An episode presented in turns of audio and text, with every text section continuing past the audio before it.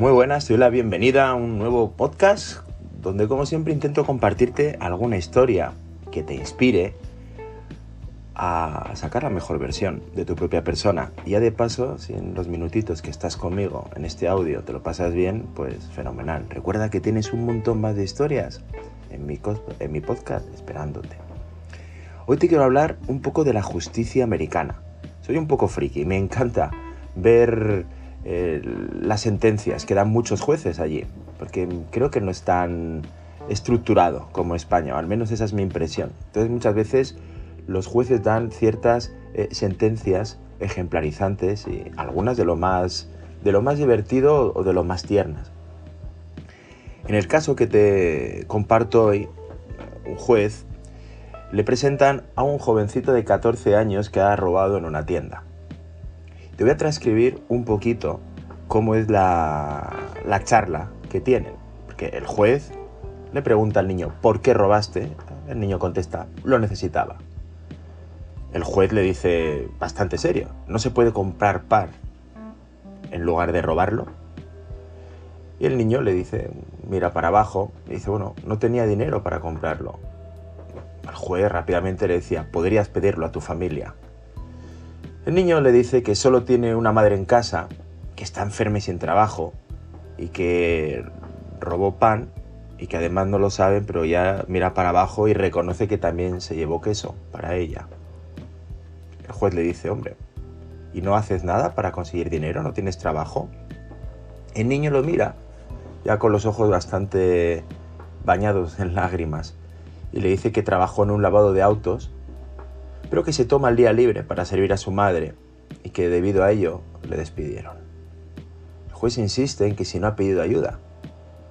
Y el chico pues, le, le dice que él podría documentar, que podría demostrar que, que, ha salido de su casa y que por lo menos ha ido a 50 direcciones a puerta fría buscando un trabajo, cualquier cosa que le dieran, limpiar hojas, lo que fuera, pero no consiguió nada. Y que dijo pues, que no le quedó más remedio que eventualmente robar me da mucha vergüenza, pero no, no veo otra opción de seguir adelante.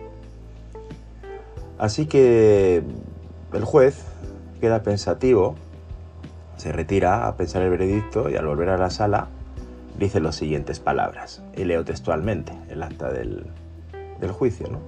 Robar, especialmente robar pan, es un crimen vergonzoso. Y aquí, en la sala, todos somos responsables de este crimen Así que mi veredicto, todos los que estamos en esta sala hoy, y evidentemente yo soy uno de esos responsables de este crimen, vamos a ser multados con 10 euros. Más bien dólares. Nadie saldrá de la sala hasta que entregue 10 dólares a este joven. El juez da ejemplo, saca sus 10 dólares y se los da.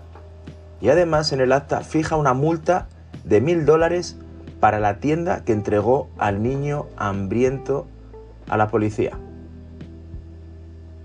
Al escuchar el, veredicto, el, niño está un poco ojiplático, llora desconsoladamente, el juez se emociona, también mira hacia abajo, se le ve como se le escapan algunas, algunas lágrimas y ese juez antes de retirarse dice, si una persona es atrapada robando pan, toda la gente de esa comunidad sociedad y Estado debería estar avergonzada.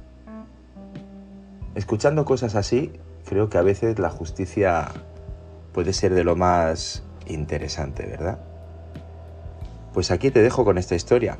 Espero que la hayas disfrutado y que sigas entrando en algunos de los podcasts que puedes encontrar para seguir inspirándote y divirtiéndote. Un fuerte abrazo. Soy David Serrato y si quieres saber más sobre mí y sobre todos los recursos que pongo gratuita a tu disposición, entra en davidserrato.com. Tienes información de mi blog, con vídeos, textos, podcasts, tienes la carta natal maya, tienes el regalo de una escuela de siete pasos para gestión física, mental, emocional y espiritual que te va a encantar. Así que no será por recursos disponibles. Un fuerte abrazo.